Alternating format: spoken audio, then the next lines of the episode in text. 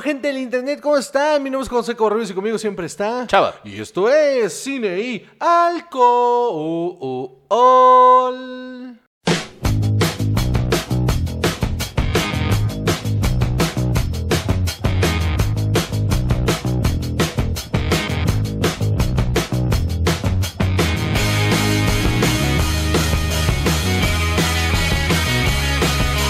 ¿Viste ahí como...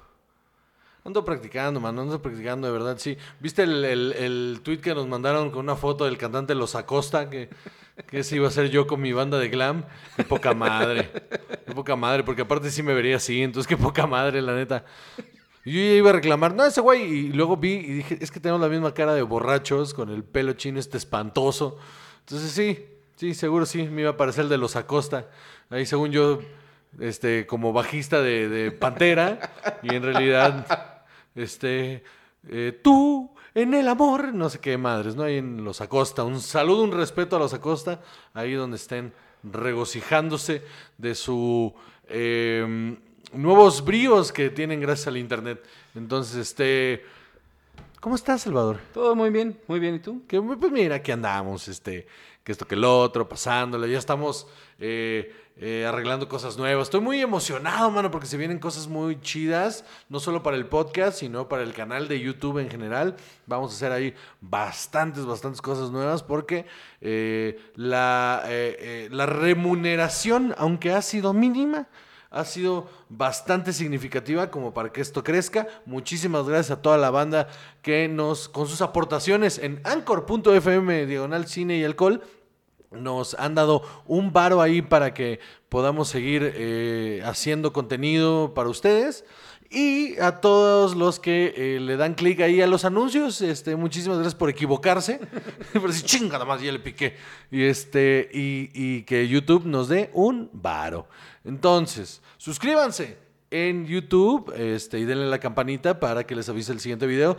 También suscríbanse en la plataforma de audio donde nos escuchen, que son bastantes. Entonces, damita, caballero, personita que nos escucha. Eh, ¿Qué vamos a tomar el día de hoy, No, Salvador? primero las redes sociales. Ay, qué asco, güey. Qué asco. Hay gente que regresa al video nomás para ver si pasó o no. Y ves, vamos a perder. pero así hay suspenso. No sabemos si sí va a pasar. Estás viendo que estás viendo. Pero. Si siempre sucede, entonces no es chistoso. ¿Tú crees? Bueno. Porque para mí sí, o sea, y para mucha gente también. Mándenos un tweet a arroba Juan Joseco y arroba Juchava. o un mensaje por Instagram en arroba Juan Joseco y arroba Chavajú. o en, en la página de Cine del Col donde eh, la verdad, perdón si han mandado mensaje ahí, la neta no la checo porque eh, Facebook lo tengo para comunicarme con mis tías. Entonces, este, no es cierto tampoco, no, no hago nada en Facebook. Tampoco a Eh, Quiero cerrar esa madre, pero no la puedo cerrar, mano. Hay, o sea, o sea, hay gente que sí recibe su información por ahí, entonces la neta, pues no la puedo cerrar. Pero bueno, em, ya están las redes sociales, ya está este pedo, entonces ahora sí que vamos a tomar cerveza Victoria, qué bueno. Perfecto. Entonces, sí, chingas a tu madre, tú.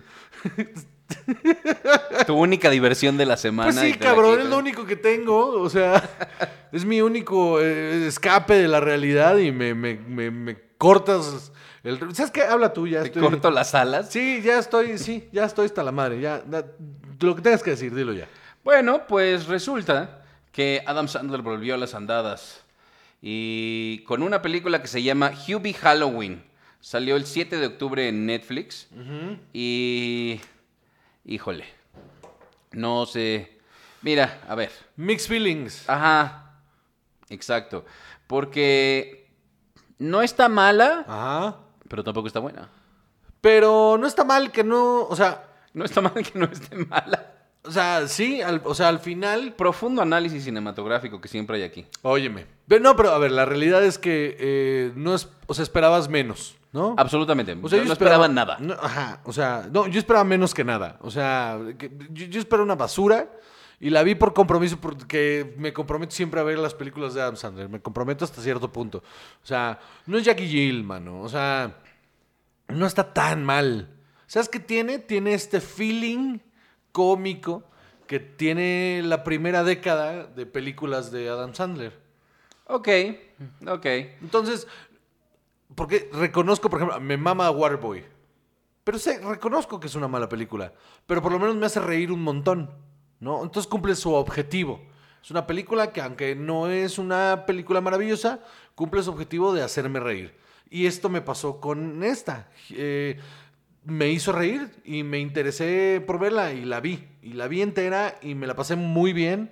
Pero reconozco que la película está, o sea, mala. Pues no son Cod Gems. No sé, no. No, no, no, para nada. Parece que metieron a la licuadora eh, eh, Waterboy y Happy Gilmore y, a Billy Madison. Y un poquito de, de, de la Nicky. Este, Ahí Little Nicky. Y un poquito Ándale, de Little sí. Nicky. Sí, parece, ándale. Este es si dentro de 1500 años se encuentran fragmentos de las películas de Adam Sandler y, y trataran de reconstruirlas, esto sería lo que saldría. ¿Te acuerdas de ese sketch de los Beatles? Ay, es buenísimo. Sí. Pues esto sería lo que pasaría con una película de Adam Sandler. Y no está mal. O sea, no está mal porque reconocieron que habían. que eh, Siento que el equipo de Adam Sandler eh, reconoce en esta película que habían perdido la vertical, que se habían ido a explorar otras cosas que igual y no les salen. Y cuando llegan aquí no se siente ni mal ni forzado, se siente chistosa.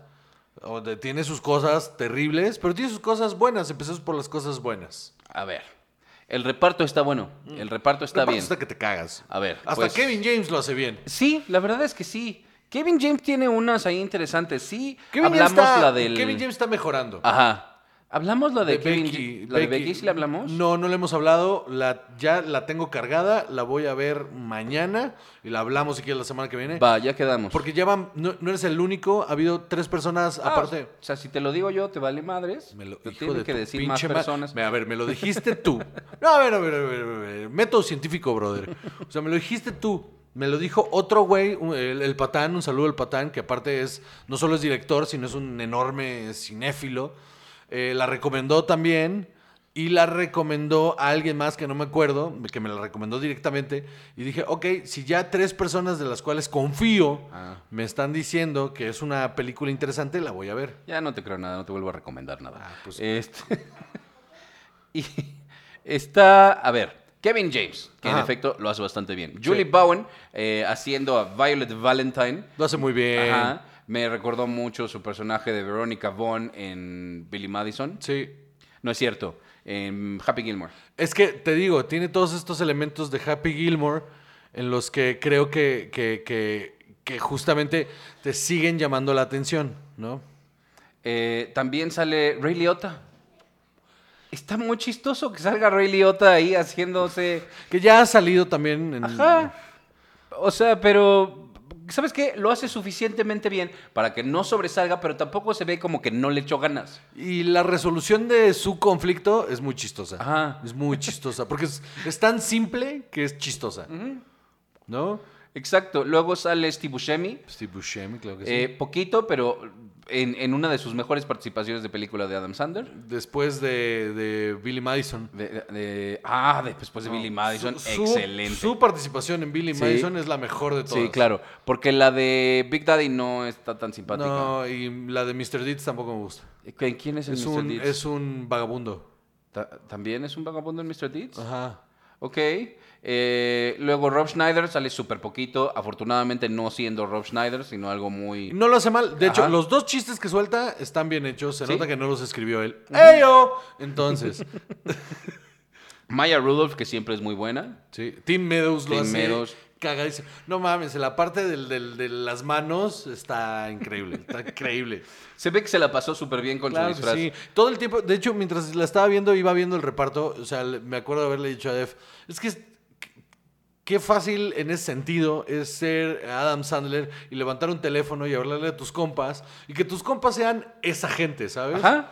Ajá. Y decirles, vamos a hacer otra movie y que ni siquiera te pregunten de qué va o qué y se paren ahí. Sí. Necesitamos mejores amigos, oye. No empecemos.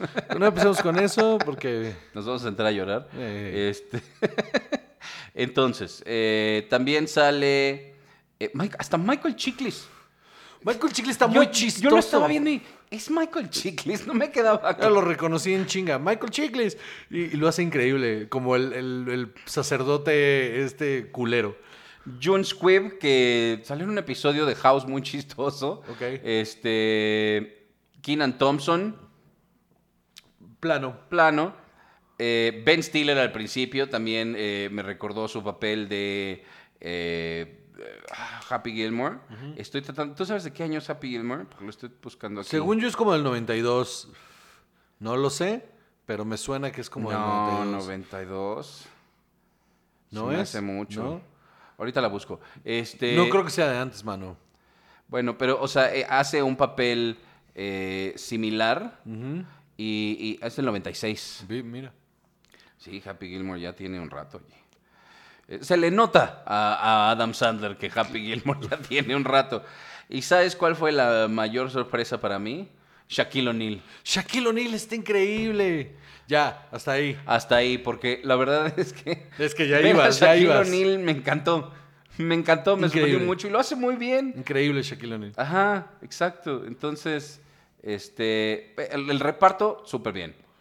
Positivo también, hay ningún chiste se siente forzado. ¿No? A diferencia de muchas películas de la última era de, de- de- de Adam Sandler, como haciendo películas de comedia, había mucho humor muy forzado. Y esta se- te- me, me sacó carcajadas en momentos. Y me gusta, me gustó también este, el desarrollo de su personaje, aunque es muy simple, este pedo que está ahí, que no te lo explican, pero está ahí, de fue tan buleado tantos años que, que físicamente aprendió a evadir el bullying y está muy bueno. Eso también, ajá, exacto. Todas esas secuencias desde el principio que le avientan cosas y las esquiva como, casi como Neo, está buenísimo. Pero él es muy torpe. Sí, sí, sí. Está muy, muy divertido. Eh, el chiste del termo que tiene todas las La- funciones del mundo. La- y la fisicalidad del personaje también funciona muy bien. Este primero donde, el- de- donde baila ahí es- está, está bastante bien en ese aspecto. Los chistes aterrizan muy bien. El guion es muy sencillo, pero avanza y avanza y avanza. Entonces no hay, no hay ningún tiempo muerto, que eso está bueno. Ah, ya, ahora ya lo encontré. Ben Stiller, en efecto, es el mismo personaje que en Happy Gilmore, porque también se llama Hal. Ok. Me gustó, eso me gustó mucho, la verdad. Eh, luego, de la trama, Ah, espérate, en el, en el casting se me olvidó. Eh, la mamá, tengo durante toda la película. O sea, yo hubiera dado un brazo porque fuera Kathy Bates. absolutamente, lo- hubiera sido excelente. Porque, porque para el desenlace de la película, hubiera quedado perfecto, enorme perfecto. alguien como Hubiera- Hal. o sea, esa última secuencia con Kathy Bates ahí hubiera sido, hubiera de una película mediana le hubiera convertido en una gran película. Sí, sí, sí, sí, sí, sí, absolutamente. Estoy de acuerdo. Ahora, vamos con lo que está mal. ¿O Eh, qué más? ¿O tenés algo No, más que quería decir? hablarte del director. Ah, perfecto. El director se llama Steven Brill. Eh, él escribió The Mighty Ducks en 1992. Joyaza. eh, D2 y D3. Ok, todas joyas. Ok, pero también, también Little Nicky. Ajá, entonces bueno. Bueno. Pero dirigió, ya tiene un tiempo trabajando con, con Adam Sandler, y ha dirigido las más chafas, porque dirigió Little Nicky, Mr. Deeds, luego Without a, Pa- a Paddle, híjole, Drill Bit Taylor, que es chafa. Híjole, es bien mala. Eh, Walk of Movie, bueno, un segmento de Movie 43, eh, Walk of Shame, The Do-Over, Ok, este este güey tiene contrato con, con Happy Madison, ¿no? Me sí, queda clarísimo. Sandy Wexler y el especial de Adam Sandler. Sandy Wexler no está mala, pero no está buena. No, pero está mediocre. corta, Ajá, no corta. sirve para nada esa película, no es nada. No es nada. Entonces, pues un director que pa- parece que esta vez no lo hizo mal. No, no lo hizo mal. O sea, no, a ver, sí, yo creo que es su mejor trabajo. O sea, de Ajá. todo lo que acabas de decir, es su mejor trabajo como director. Sí, porque las otras son demasiado exageradas. ¿No? Entonces yo... Que es el problema muchas veces con, el- con, con las producciones de Happy Madison, que de repente son como demasiado y cosas que podrían ser chistosas se van, ¿no? Ok, eh, lo ¿Qué no funciona? negativo. Ah. es que no es, o sea, no es... La, la trama no es terriblemente interesante. No. No. Pero los chistes te mantienen. Ajá, pero realmente así como el conflicto de los personajes. No, eh, eh, nulo, X, es nulo, es nulo. eh, incluso la historia de amor es super X Sí. y, y no. Incómoda hasta ciertos Ajá. puntos, ¿no? Ajá, como que es demasiado fácil. Es que todo es demasiado fácil. Ajá, todo es demasiado fácil. Y podrían haberle metido un poquito más de carne, pero sí, se queda bastante eh, prematura. Ahora, el guionista es el guionista de eh, Billy Madison y Happy Gilmore, por y, eso se siente así. y se siente. Wedding Singer, The Waterboy, Big Daddy. Por eso, se siente completamente.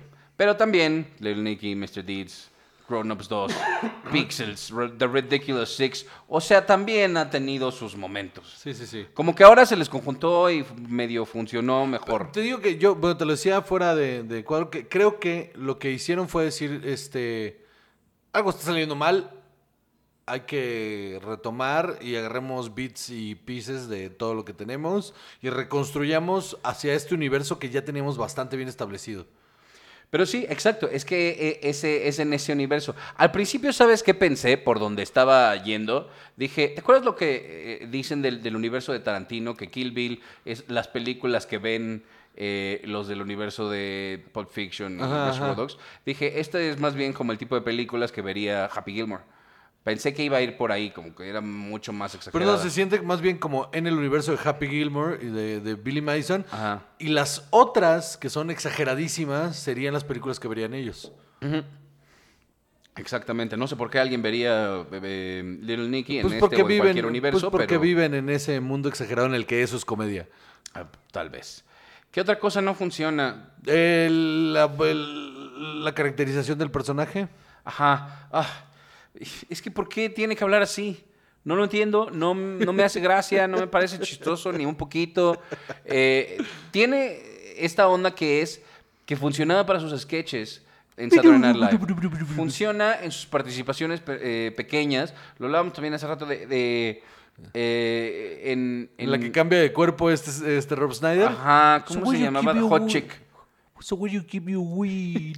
Es- esa, esa película es una maravilla. Es una mamada, ¿de qué estás hablando? Güey, es buenísimo. ¿De qué estás hablando tú, güey? Te quiero, güey. Es buenísima.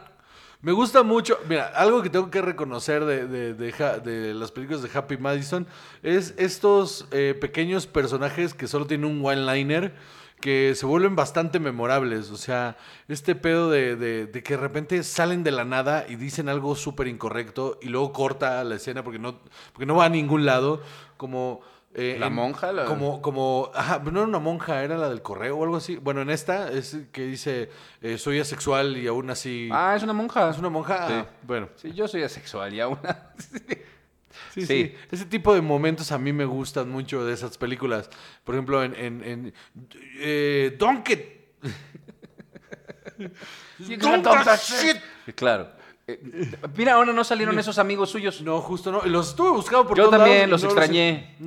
eh, Me faltó, eh, o sea, por ejemplo, Rob Schneider no lo hizo nada mal, pero me faltó el momento Rob Schneider de You can do it. You can do it. Cut his head up. Claro. Me faltó Norm.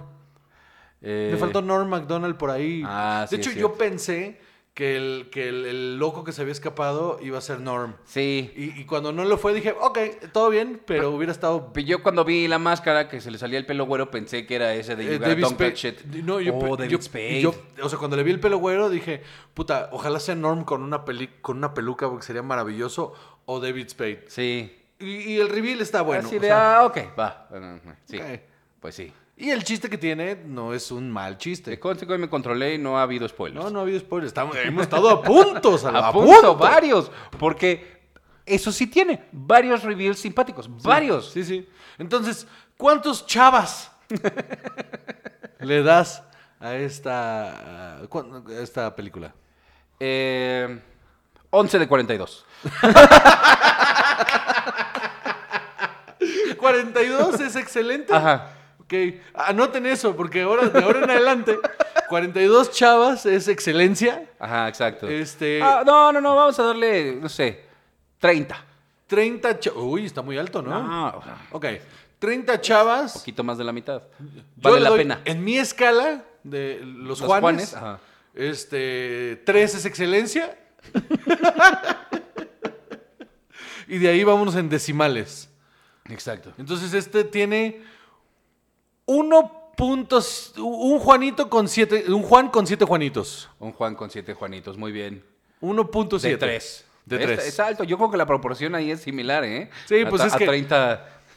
Por eso. Entonces. Muy bien.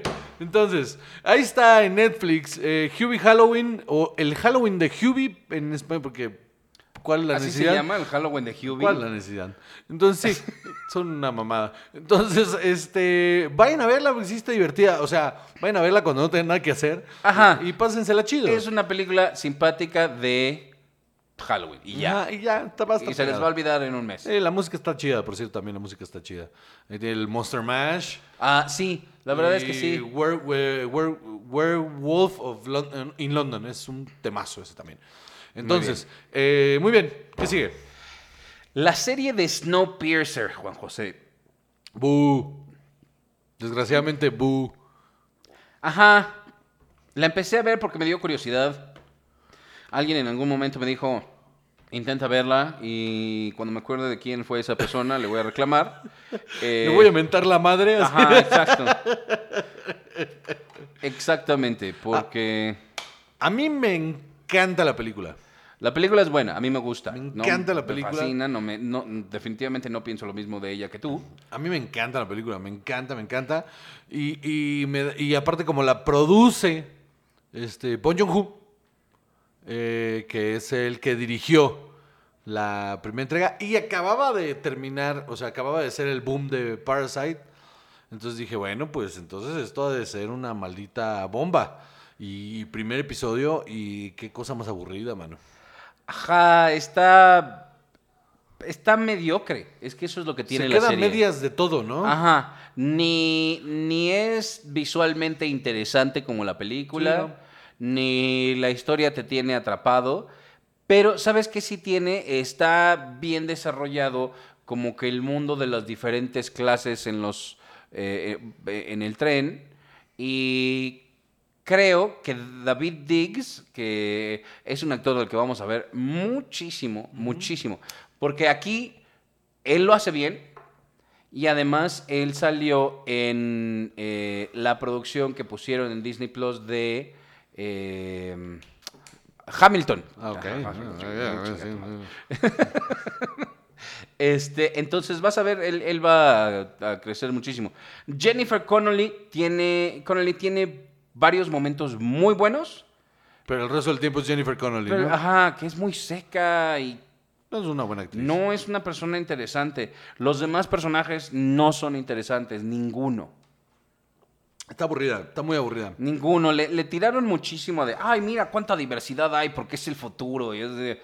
ah, es forzadísimo a ratos, forzadísimo. Y creo que se enfocaron también demasiado en el aspecto visual y, y- y tampoco les quedó tan impresionante como para que dijeras, ah, bueno, es que...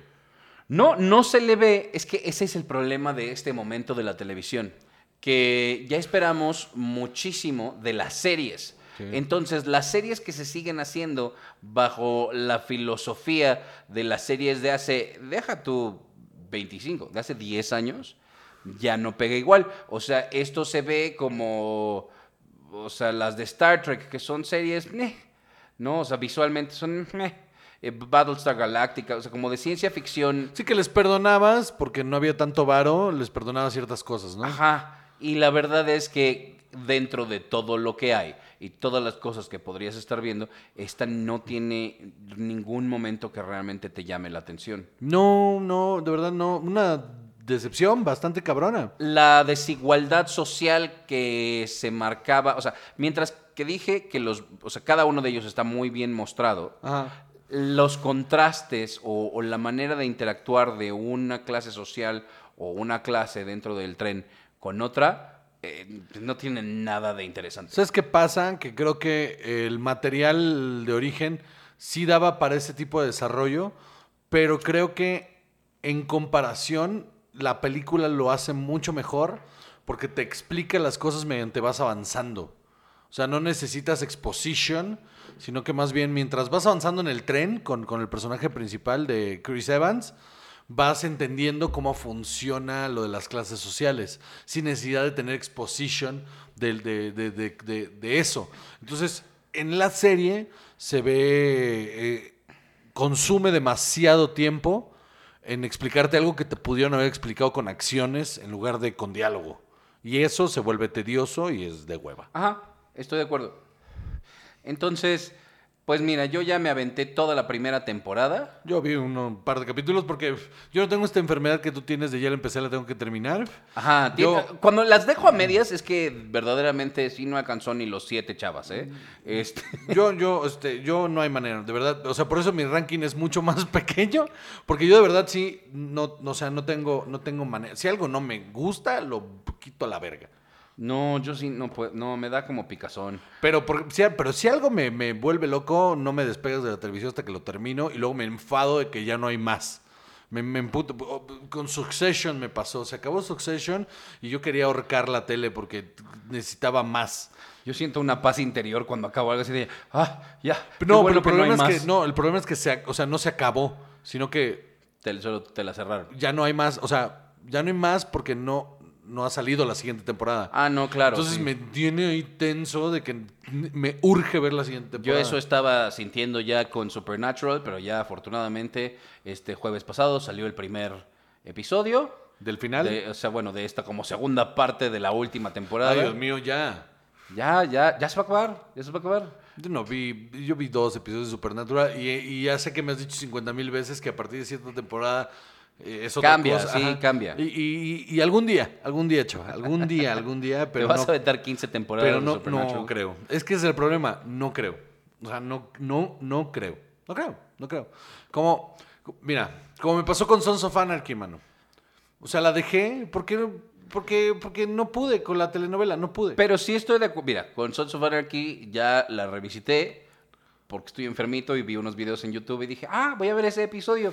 Y cuando vi ese episodio ya no pude parar. Claro que sí. este, afortunadamente era un episodio relativamente avanzado. eh, pero, pero sí, sí, es un telenovelón. Es que se vuelve un telenovelón, mano. Y los primeros dos episodios dije, ok, ok, puedo ver más. O sea, no, esto no es algo que, que- que yo vería, pero puedo ver más. Y mientras fue avanzando, se, empezó a volver un dramononón que dije, esto es irreal completamente, esto no funciona así. Y este universo claramente eh, eh, está, enfoca está, está planteado para los focus group que fueron diciéndole a la televisora qué hacer con esa serie y la despedazaron por completo. Ahora, volviendo a Snowpiercer, Boo. Eh, pues resulta que eh, ta- también esta otra cosa que tiene mala es que para poder estirar la historia de la película, agarraron otras storylines. estabas en un cómic. Ajá. Pero aquí no está bien contado. No, lo- lo- lo- estoy, estoy de acuerdo. Y, ah, o sea, hay unos momentos buenos. La, la temporada no termina mal. Pero de repente ya el momento en el que este, se conectan con otro tren. Ajá. O sea, y entonces ya aparece ¿no? Mr. Wilford, ajá. Aparte, o sea, soon, porque creo que es algo que hacen bien, por ejemplo, en la de... Ay, ¿cómo se llama los vaqueros? Que no, este, que no son vaqueros, que son robots. Ah, Eh, Westworld. Por ejemplo, en Westworld se, Yellowstone. se toman- Kevin Costner. se toman un chingo de tiempo en empezar a cruzar las cosas. O sea, la primera temporada es todo dentro de Westworld. ¿no? Y de repente ves cosas afuera, pero todo es dentro del mundo de Westworld. Y, poquito a poco nos empiezan a contar qué, está pasando afuera. Y, y en este tipo de series tienes que dar, tomarte tu tiempo para, para, para poner el universo en el que estás planteando y luego ya empezar a explorar hacia afuera de la caja. Y el problema este de que se enfrenta, de que de repente aparece otro tren, es como, es soon. O sea, Ajá. eso es, eso era para una segunda temporada, no necesitabas No, no, no, ahorita. es, en la, es para la segunda temporada. Es el princi- es- es- es- O sea, sí, pero no, pero, pero no, no lo dejas de cliffhanger, no, pues. y además, eh, finalmente toda la historia de la primera temporada solo está contada en 10 episodios, entonces en realidad no te terminan de desarrollar bien nada. Y se puede, se puede, ¿eh? Eh, lo hemos visto muchas veces y no nunca sientes que nadie realmente cambie tanto ni no está muy apresurada. es la una historia mal contada. Es una historia mal contada. Y qué, qué- qué lástima, porque eh, mucha gente tenía sus esperanzas puestas en esta serie y la neta decepcionó cabrón. Ahora eh, creo que Mr. Wilford en la segunda temporada va a ser Sean Bean, Ok. Es que lo recuerdo, o sea, vi una imagen y ya no me acuerdo. Pero ya no me acuerdo quién era. Ay, chava, te- se te va el tren, mano. Ah, sí, Sean Bean, ya confirmado. ¿Viste lo que dije? Se te va el tren. Ah, sí. No, no, eres un genio de la comedia. Eh, qué bárbaro. ¿Cómo te atreves? ¿Cómo te atreves a decirlo con ironía? Ay, Dios mío. Bueno, Tómalo como quieras. pues con ironía, por eso. Entonces, damas y caballeros, eh, regresamos después de este corte.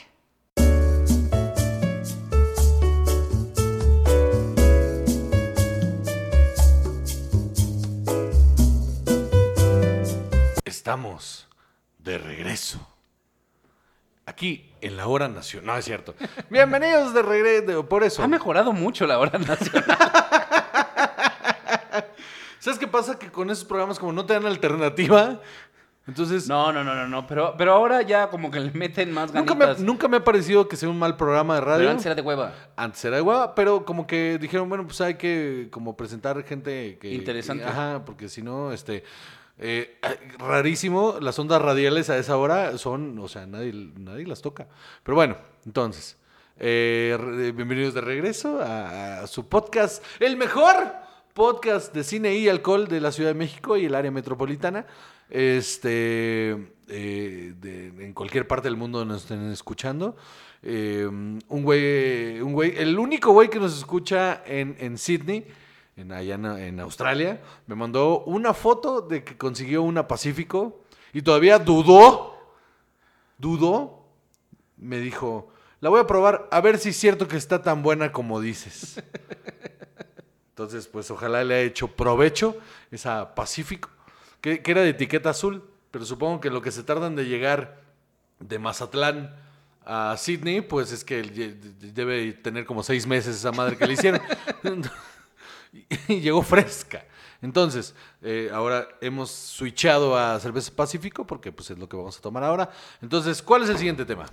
Pues resulta, Juan José, que eh, muchas personas me enviaron esta nota. Me hizo muy feliz cuando la vi. Sí. Eh, saludos a todas las personas que me lo enviaron. No, nombre y apellido. Muy bien, qué bueno. Bueno. Entonces, ¿Por qué? ¿Por qué hacer eso? ¿Por qué hacerme quedar mal?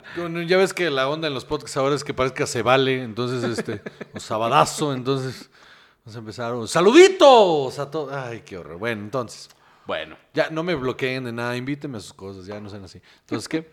Ah, vale, verga. Entonces, ¿qué? eh, resulta que ya está eh, confirmado, ya le dieron la luz verde en HBO Max a una serie de Linterna Verde. Que ya habíamos hablado hace ya un, bastantes episodios sobre que estaba la idea de hacer esta serie dentro del universo DC, que ahora pues todo va a ser canon. Entonces eh, dijeron, mira, no nos vamos a aventar una película porque la última vez, híjole, mano. Pero una serie. Pero es que ahí hay unas teorías que yo tengo que están interesantes. No, no, que se van a cruzar, ya hablamos de eso con Flash y todo el rollo, entonces, eh, por cierto, todo este bloque será patrocinado por DC.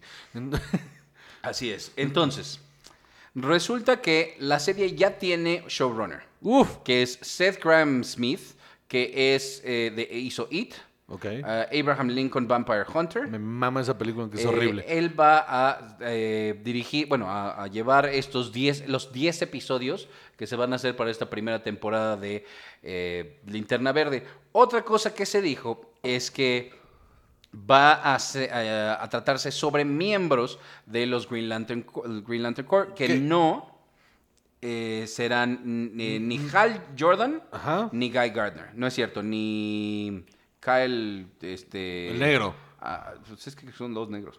Este. Ah, sí, sí, John Stewart, perdón, tres negros. Son, es John Stewart, es esta eh, eh, Hal Jordan, eh, Guy Garner, Ajá. hay otro que no me acuerdo cómo se llama, y una chica que es la nueva. Ah, pues los que van a salir serán Guy Gardner, Jessica Cruz, Simon Bass Oh, Jessica Cruz. también. Y va a salir Alan Scott, el primer linterna verde, cuando sus poderes eran mágicos y no de un anillo que le daban los. Este. La corporación. La- los- ah, exacto. Y eh, también está interesante que Alan Scott, como en los cómics, va a ser un hombre gay. Eh, también, o sea, DC ya tiene como muy bien planteado todas estas cosas. Planchadísimo. Sí, sí, lo- creo que lo manejan muy bien, Porque es natural. con muchísima naturalidad. Entonces, eso está súper bien. Eh, y también vamos a ver a Sinestro y a Kilowog. Como debería Eso ser. va a estar interesante. Así debería ser. Entonces, Está extremadamente inteligente que desechen la idea de Hal Jordan y que se vayan a la parte eh, más interesante de Green Lantern, hermano, que es el Green Lantern Corps. Es la cosa más interesante que tiene Green Lantern, que es el, el Corps. sí, pero Hal Jordan, este... ¿Ese es tu favorito de todos, Sí. Hal Jordan, neta? Sí, Porque es piloto. porque es piloto de pruebas. Es una cosa espantosa, soy, mano. soy bien básico. A mí, Soy honestamente, un me- hombre fácil de complacer. A mí honestamente me parece mucho más interesante Guy Garner porque tiene este conflicto eh, en el que él quiere ser bueno, pero sus ideales son muy... eh, eh, son muchos arrebatos y es muy pasional todo el tiempo. Me, me parece mucho más interesante. Me parece muy interesante la historia de esta chica. Jessica Cruz, Jessica Cruz es un Green Lantern chido. Me gusta mucho, mano. O sea, cuando la presentaron no sabía qué pensar porque todo este rollo al principio que, que era como, como yo no quiero y por qué y yo solo soy una chica que quiere vivir su vida de chica y ya. Pero cuando empieza a desarrollarse, al parecer se supone que ella se vuelve la más poderosa de todos. Sí, y, y lo, o sea, la verdad el personaje está muy bueno. Yo creo que eh, si la castean bien, va a ser algo muy interesante. ¿Qué esperamos de esta serie, chava? Eh, espero que no me decepcione, es lo único que espero. Eh, o sea... HBO mira, Max, mano. Es difícil, pero es una, una serie difícil porque implica muchísimos efectos visuales de esos que son complicados de que se vean bien. Ajá. Porque no es como eh, esta fantasía de, de Game of Thrones, Ajá. sino esto es de todo brilla y todo se tiene que ver muy futurista. Y de repente se ve chafa. ¿Cómo se vio chafa en la película del 2011? Pero dinero HBO Max, mano. Sí, pero mira, ya me han lastimado antes. Está, está interesante. Yo, la neta, creo que es un eh, gran momento para presentarle a mm, generaciones que. Porque el, el Green Lantern, hasta cierto momento en la historia de los cómics, era bastante, bastante importante y famoso. Miembro importantísimo de Y en Justice las caricaturas es, es- es- es un personaje importante y sabes que tiene una relación muy cagada con Batman y con Flash. La relación con Flash. eh, me mama esa relación con Flash que tiene como de compas, como de. con Hal Jordan, ¿no? Ajá. Esta relación que tienen Hal Jordan y Barry Allen de, de, de- de compas y bromistas y que todo el tiempo se le están pasando súper bien. Y, y les mama desesperar a, a Bruce Wayne. Les mama ponerlo en jaque. Y Bruce los quiere mucho a los dos pero siempre los ve como pinches niños, no se toman nada en serio. Esa relación y esa interacción, si logran a la hora de empezar a hacer los crossovers, que esas cosas sucedan, porque te digo, ya lo establecieron con Bar- Barry, ya es ese Barry, el Barry de, de las películas, va a ser ese Barry, que me parece muy interesante. Si, si logran que en algún momento tienen que introducir Hal Jordan, si, si logran introducir ese Hal Jordan, va a estar muy verga. Me gusta muchísimo el hecho de que sea Green Lantern Corps, porque entonces es una historia espacial Ajá. y es ciencia ficción, y entonces podemos explorar todo el universo DC. Y, y- y el güey de magia me mama, porque entonces quiere decir que por ahí vamos a ver a Satana. Eh, hay, hay cosas bastante buenas. Eh, Está interesante también pensar cómo van a incluir a Alan Scott en este mundo, ¿no? La otra es, en 10 episodios, presentar tantos personajes. Eh, a ver, ¿no? Igual y puede ser. Eh, dos cosas que hay que anotar aquí es que este show- showrunner iba a ser, estaba puesto para ser el director de la película de The Flash, la menor ya no fue, pero podría haber sido. Entonces quiere decir que DC le tiene mucha fe. HBO Max va con todo, mano. O sea, sí viste también que anunciaron que va a tener su propia serie el personaje de John Cena. ¿En serio? En HBO Max va a tener su propia serie. Qué buena onda. Entonces, ah, van con todo. ¿El de Dead Squad? ¿El de Suicide Squad? Eso. Sí, el personaje de John Cena en Suicide Squad va a tener su propia serie en HBO Max. Lo anunció este eh, el director de Suicide Squad, que se me acaba de ir su nombre. eh, que es el de Guardians. Este, eh, Sí, él. eh, James Gunn. James Gunn. Él lo anunció. Este, y bueno, empezando la línea de los rumores de los que vamos a hablar hoy, uno de los rumores de por qué no aparecen Hal Jordan ni eh, este Eh, John Stewart. ajá, ni Jon Stewart es que en una de esas se los están guardando para una película. Para el DCU. Ajá. Que- En una de esas. No, no, sí, claro. Por- o sea, no con su propia película, pero sí van a aparecer. Me queda No, sí, Hal Jordan va a tener su propia pa- maldita sea, José. Y lo vas a ver volar y tener el accidente y que reciba el anillo ahí. No sé si el Origin Story ya nos haga falta. La verdad es que ya. Yo, yo sí ya estoy un poco harto de los Origin Stories de todas estas personas. Claro que sí, hemos visto el origin story de Batman hasta en, hasta en películas que no son de Batman. O sea, Maldita sea. Ya, hasta la del Joker ahí estaba así de ya Ajá, basta. Ya ya". hasta mi mamá sabe cómo es. Entonces, bueno, ese es el primero de los 17 rumores de los que vamos a hablar hoy. Ok, ¿qué sigue? Entonces, otro rumor eh, también en el DCEU. eh, Son rumores, son rumores. y este resulta que, ah, según el sitio DCEU Mythic, eh, si las pláticas con Michael Keaton para salir en The Flash. No, Michael Keaton ya está cerrado, ¿no? Sí, pero parece que todavía hay unas cosas ahí que están. El contrato, Ajá. así. Ok, Exacto. Que, que todavía, o sea, todavía no está cerradísimo. ok. O sea, que puede ser.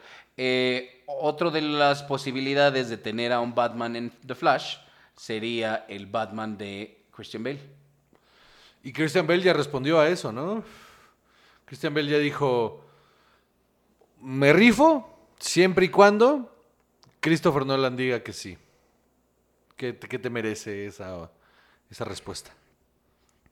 O sea, está bien que le tenga esa lealtad a Christopher Nolan, pero también qué, ¿no? O sea, Pues Nolan le va a decir así como de, mira, mano, si te van a pagar a mí, me vale ver. pues sí, no, no creo que Christopher Nolan esté muy preocupado. De, no, espérense, van a ¡Mi legado! mi visión de Batman. Nah, No, no, él hizo su trabajo, las hizo excelentemente bien menos la tercera. y, y ya. No, o sea, yo siento que para él ya debe haber sido así. de, Bueno, yo ya cerré esta- este capítulo y ya. Ajá. Eh, realmente no hay mucha más información de, de- de esto. Es un rumor. El único sitio de, de donde salió es este. Ajá. Entonces no hay realmente nada más. Pues bueno, o sea, no suena descabellado. O sea, yo creo que el plan original de, de la gente trabajando esta película de Flash en su ambición eh, enorme fue un hay que recuperarlos a todos. O sea, George Clooney incluso, o sea, todos hay que recuperarlos y de ahí vamos viendo con qué podemos trabajar. Ajá. ¿No? Entonces, o sea, sí es un rumor que empezó hace unos meses, pero está volviendo a tomar eh, Bastante fuerza. Bastante fuerza. Yo creo que la mera hora no va a suceder, que sí se va a cerrar Michael Keaton. Y creo que es mejor noticia Michael Keaton. Creo que funciona más el rollo del Batman viejito como de Batman Beyond. Uf, me mama Batman Beyond. Entonces, este, eh, creo que sería mejor. Porque aparte el otro Batman cierra su arco ya. Entonces, ¿en qué momento lo estamos viendo? Estaría raro, ¿no? Pues sí. Bueno. Y luego, sí, sí es cierto, porque, ah, pinche escena horrible. Bueno, no importa. Y luego, el siguiente rumor, que este sí tiene poquito, este, hace unos días, es que Wonder Woman en una de esas sale en estreno para streaming. Y entonces sí. O sea, es que siguen echándole eh, palas de tierra a la industria Porque de tenemos las esa, tenemos esa información de los, de los retrasos. Eh, no la tengo en la mano, pero ahorita- Pero, pero, o sea, una de las cosas que se está diciendo es que eh, viendo los retrasos que están sucediendo otra vez, pero ahora son retrasos de, o sea, ya no son de, bueno, pues de aquí a noviembre, no son de, de aquí al 2022. O sea, películas que, que se iban a estrenar en el verano siguiente, ya están diciendo, no, que el verano siguiente, mis huevos, en dos veranos Como la de Batman. como la de Batman, un chingo, que se están yendo al 2022 o a finales del 2021. Y entonces están, lo que están diciendo es, eh, Wonder Woman ya no la podemos retrasar más. Y, y, pues a Disney le fue muy bien con Mulan en su sistema de pay-per-view en streaming. Entonces en una de esas, Wonder Woman recauda mucho más dinero en ese, en ese formato Ajá. que Mulan. Porque de entrada, y ya lo habíamos dicho, de entrada Mulan era una película pinche.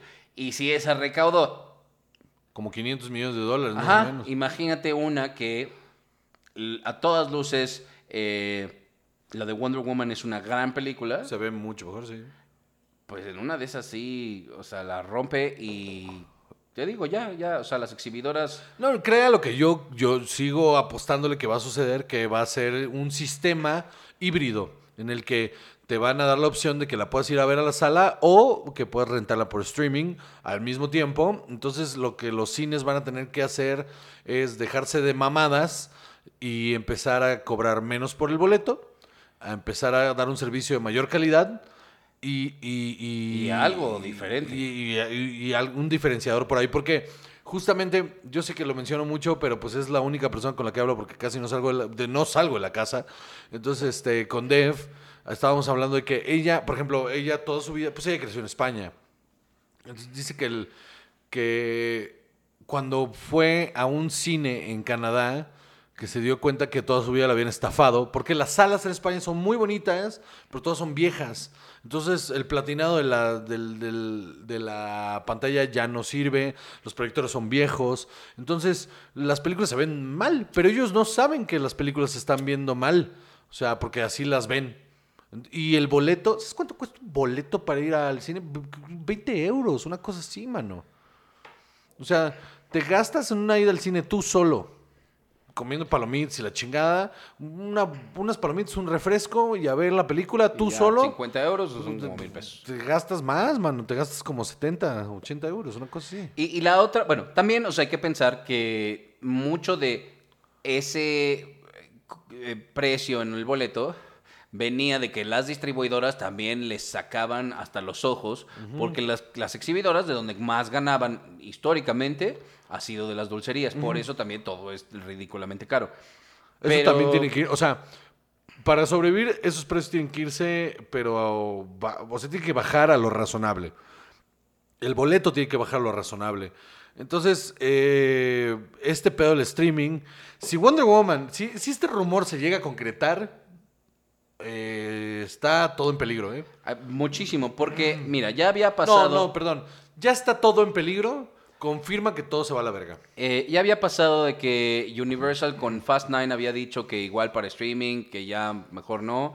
Y los de eh, la Asociación de Exhibidores en Estados Unidos y los de AMC dijeron, ah, bueno, pues entonces boicoteamos todo lo de Universal. Y a partir de ahora, en, en AMC y en muchas de las cadenas importantes en Estados Unidos, no se vuelve a pasar una película de Universal. Y, y los de Universal me habrán dicho, ok, háganle como Ah, bueno, quieran". gracias. Me están haciendo la vida más fácil. Entonces todo va directo a streaming. Ajá. Pendejos. Exacto, entonces pues ya. Y la otra es que reciente, eso fue hace varios meses, pero eh, ahora los de AMC justamente dijeron que si dentro de los siguientes seis meses no se resuelve algo drástico, el 69% de las salas de Estados Unidos van a cerrar permanentemente.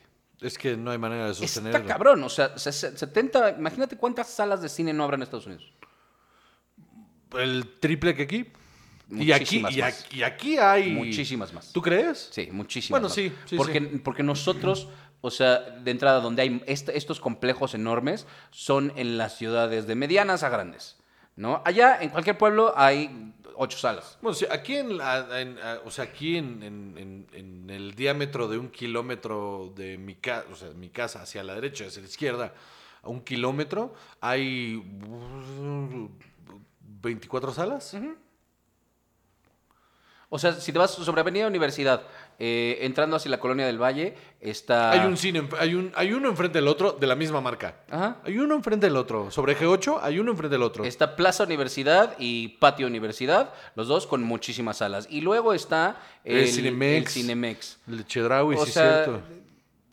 Nosotros tenemos muchas, pero eso no es algo que suceda en todo este No, país. no, no, no. No, no, de donde yo soy, bueno, o sea, donde yo crecí, eh, un respeto a mi Guaymas Sonora, eh, durante muchos años, y esto no, no, no- aún no lo puedo creer, durante muchos años, pero muchos años, chava, no había cine. No, no había cine. ¿En serio? No había cine. Había una sala, bueno, había un duplex, una sal- dos salas en el centro. Eh, las cerraron para, para crear un complejo. Hubo unos problemas con la ciudad. Entonces ese complejo nunca se creó y nunca hubo un proyecto hasta hace como, no te miento, seis años que abrió un Cinemex con seis salas. Y es el único cine que hay. En Estados Unidos, en donde te pares, Sí, en el pueblo Hay- más pequeño hay tres malls con, con cines. Sí, sí. Está cabrón. Ajá, entonces que el 70% de esas salas cierren está tremendo. Es un reflejo muy cabrón también de cómo están llevando las cosas allá, la neta. Bu- Pues es que sí, pues es que sí. Y la verdad es que eh, con todas las amenazas que han tenido estas organizaciones hacia las productoras, así de, ok, pues, pues sigan Pero es que lo- amenazándonos y pues de todas maneras Es no que a lo que las exhibidoras no están entendiendo al hacer esas amenazas es que no, no son amenazas. Los están liberando. Y no tienen nada con qué negociar. Nada, absolutamente nada. Están hundidísimos. En el momento en el que dice, ah, sí, pues no vas a pasar más de tus películas conmigo. Pues, pues bueno, pues entonces me ahorro ese varo. Ajá. Porque es un varo. Entonces me lo ahorro y lo saco en mi streaming. Y, como- la gente va a seguir viendo películas. Claro que sí, porque ahí están. Sí, y sí. si los puedo ver en mi casa, que mejor.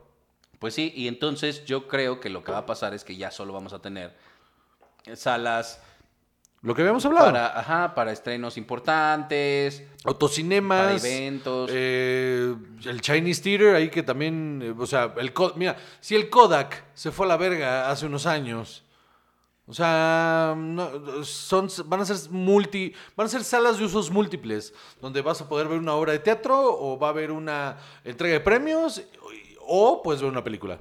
Ahora, este rumor de Wonder Woman eh, también solo salió de un sitio que se llama Giant Freaking Robot. Pero esos güeyes le han atinado un chingo de cosas. Ajá, y parece que la fuente es relativamente confiable y que han tenido varias, pero eh, también hay un tweet por ahí que ya no encuentro, de la directora de Patty Jenkins. Ajá, de Patty Jenkins que dijo que por supuesto que no, que ni siquiera se está considerando el streaming. Sí, bueno, pero ella puede decir, o sea, Ajá, y que ella quiere theatrical release. otra vez, ella puede decir, yo quiero eh, ver la película de cabeza y al final el estudio manda. O sea, él es- mientras no, que yo no quiero. Y, y los ejecutivos de Warner van a decir, ay, no quieres mi vida, ay, qué bonita te ves no queriendo, mi amor, eh, pero me vale verga. O sea, porque vale verga, esa es una decisión del estudio. La directora tiene cero injerencia sobre eso. Porque aparte, encima de ella hay, hay un Zack Snyder y encima de Zack Snyder hay 35 personas más. Pues sí. Y Zack Snyder está comprometidísimo con el pedo del streaming. Que sí, otra vez, insisto, enero es el momento más importante de este pedo con la miniserie de Justice League. Que si la revienta, ahí se toman todas las decisiones. Sí, a ver, espérame, mira, te busco el... Es que aquí... De, de tu producción me dijeron que esta red está mejor y pues no. ¿Te mintieron? Me mintieron. Sí, pues es que tú también, este... Es que por confiar en producción. Es que tú también... Aquí ah, dice. ¿A quién de la producción le... ¿Sabes qué? Ok, va. Eh, parece que, eh, o sea, de un... Oye, quiero hacer un paréntesis. Sí. ¿De mi producción? No, señor, de nuestra producción. Este no, no, no, no, no. Este Del changarro. sistema local. Ah, ya. Porque, porque este changarro es, es- o sea. De la gente que juega de local. Sí, ah, ok, ya, Este... ya, y entonces, ya. este... Entonces tú no juegas de local. Dios mío. Este... Ah, va, vamos, ok. Corte para que nos peleemos un ratito. Eh, bueno, total. Eh, hubo un tweet que decía que eh, se va a estrenar en eh, cines y en streaming, pero Patty Jenkins dijo, correcto, el direct to streaming no se está discutiendo. Aún así, seguimos 100% eh, apoyando la experiencia en cines de Wonder Woman 84 y apoyando nuestros queridos cines. También, Entonces, a lo mejor, más bien lo que esto quiere decir es que va a salir en las dos. o es el ego de ella diciendo mi película se ve en pantalla grande o no se ve. Es el ego. O sea, pero no dice que no va a haber streaming. Lo No. que ella dice es que siguen apoyando que salgan cines. Sí, pero ella. O sea, esas son las palabras de ella. La gente en Warner, o sea, les vale verga si te gusta o no verlo en pantalla grande. Lo que ellos quieren es el varo. Y el varo, por Mulan, se ve que el varo va para allá. Entonces, a donde el varo suene, esta gente va a ir. Les vale verga. Es la realidad. Pues sí. ¿Qué sigue? Y pues eh, ya nada más, este, nada más quería contarte de una nota que vi de este, en Sidereel, que es un sitio que yo uso para seguir las series, Claro para sí. saber qué Obs- viene. Obsesivo compulsivo, por supuesto. sí. Ajá, es que si no, no sé en qué. Y aparte vas ahí, vas ahí. Las voy marcando, sí, Sí, claro, claro, por sí. ¿Qué supuesto. que capítulo vas de cada una? Y un día vi la estadística de cuánta televisión había visto y me quiero suicidar. Pero no es Este, por eso, o sea. Pero resulta que eh, Peacock, la plataforma de streaming de NBC, Sí, señor. eh, Comcast. Has- ha, ha hablado de lo que, bueno, han sacado de las series que tienen. Y lo que me pareció muy curioso es que, bueno, van a tener cosas eh, como que ya se esperaban. Originales, como, sí. Ajá, tanto Navi y así, pero El regreso están de regresando. Bell. Pues mira, lo dirás de chía, pero es de horchata, dice mi mamá. Este 21 Jump Street va a estar ahí, la serie de Johnny Depp. Claro que sí. Eh, y Richard Grieco también, ¿no? Qué barbaridad, Richard Grieco. Eh, Soy Extraordinary Playlist, pero me encontré Sabrina the Teenage Witch, la caricatura. Ok. La caricatura de los 60. Alfred Hitchcock y la hora de Alfred Hitchcock. Ah, qué chingón. Airwolf. Airwolf era una serie eh, como de los tiempos de Knight Rider, Sí, sí, sí. poquito antes, eh, sobre un helicóptero. Porque fuck you, los 80. Ajá. ¡Uh! Ajá, con Ernest Borgnine, imagínate nada más, un ocho- 800 años antes. Este, en Ice Cold Blood, qué horror, te digo, Sabrina Teenage Witch, la serie animada, Columbo, la, la original. ¿Columbo? Ajá. Ah, me urge pico. Leave It to Beaver. What? Ajá, Leave It to Beaver que es una serie de hace 60 años. Sí, sí, sí. Pues está volviendo. Eh, van a poner eh, los highlights de el Tonight Show con Johnny Carson. No mames. No, no va a ser el archivo completo, pero los highlights. Qué chingón. Series mediocres como, como Sliders también. Óyeme. Híjole. Sí, está bien. Era mediocre. A mí me, o sea, yo la vi, pero mediocre. Eso no le quita lo mediocre. Ajá, sí. no, no, sin duda. no. ¿Cómo te atreves? Ay, ay, The ay. Carol Burnett Show. O sea, de los 70. Este. A ver, o sea, son, son dos factores ahí. Uno es que... Cheers. También, eh, un factor ahí importante es que tenemos todo este archivo que ya no estamos poniendo, o sea, que mandamos a syndication, la verga. Nos sale mucho más barato ponerlo en nuestro streaming que, que andarlo vendiendo. Entonces pongámoslo en nuestro streaming. Es un montón de series que la gente recuerda eh, con cariño, entonces hay que ponerlas. Y, y tú me decías algo sobre el, el- el- el- el demográfico, ¿no? Sí, yo creo que la gente que tiene como todavía esa lealtad a la marca de NBC es ya gente mayor. Sí. ¿no? Gente mayor que no quiere. Entonces lo que tienen que hacer es que su plataforma sea bastante, bastante amigable para un público más eh, adulto, ¿no? Y dudo muchísimo que la plataforma de Peacock vaya a tener una proyección internacional importante. Mm, es- Cero proyección internacional. Si llegan a sacar cosas que peguen, las van a acabar Las va- comprando a Amazon o Netflix, o, Netflix o, alguna sí, sí, otra o. Disney Plus. sí, sí, me queda clarísimo que, que la plataforma no va a salir de Estados Unidos y Canadá y, y va a dedicarse a revender su contenido. Exacto. Entonces, bueno, pues ya. ¿Eso es todo? Eso es todo lo que tenemos. La- después hablaremos de los retrasos. De, de las películas. Ah, ah, dije, ay, qué polémico. ¿Qué? Polémico. Jamás diría una cosa así. Oye, No muy cierto. bien. Bueno, Este, eh, fuera. Uy, si ustedes escucharan las cosas que dice Chava, fuera de cuadro, damas y caballeros, un día voy a esconder una cámara incapaz. y lo vamos a poner y lo, y lo vamos a poner en el contenido exclusivo que no, que no, que no hemos metido nada porque se me hace un hurto eh, robarles su dinero a ustedes cuatro. Este, pero alguno, mira, si el día que valga la pena, por supuesto que ahí estará. Entonces, damas y caballeros, muchísimas gracias por escuchar. Recuerden todas las cosas que les dije sobre las redes sociales y que se suscriban y que la puta madre y la verga, ¿no? Entonces, este, fíjate que ahí, callback. Eh, Entonces, eh, damas y caballeros, muchísimas gracias por escucharnos un episodio más. Episodio número. 96. Episodio número 96. Estamos a un mes exactamente del episodio número 100, en el cual espero que podamos darles todo lo que espero que les podamos dar. Nada de que no les vamos a cobrar ahí un extra para que lo vean. No, va a salir como siempre. Y este, y, pero. Directo streaming. Directo streaming, sin cargos extras. Pero eh, sí con muchas cosas que queremos mostrarles porque nos urge ya que tengamos todo este contenido encima. Entonces, em, mi nombre es José Cobarrubias y conmigo siempre está. Chava. Y esto es Cine y Alcohol.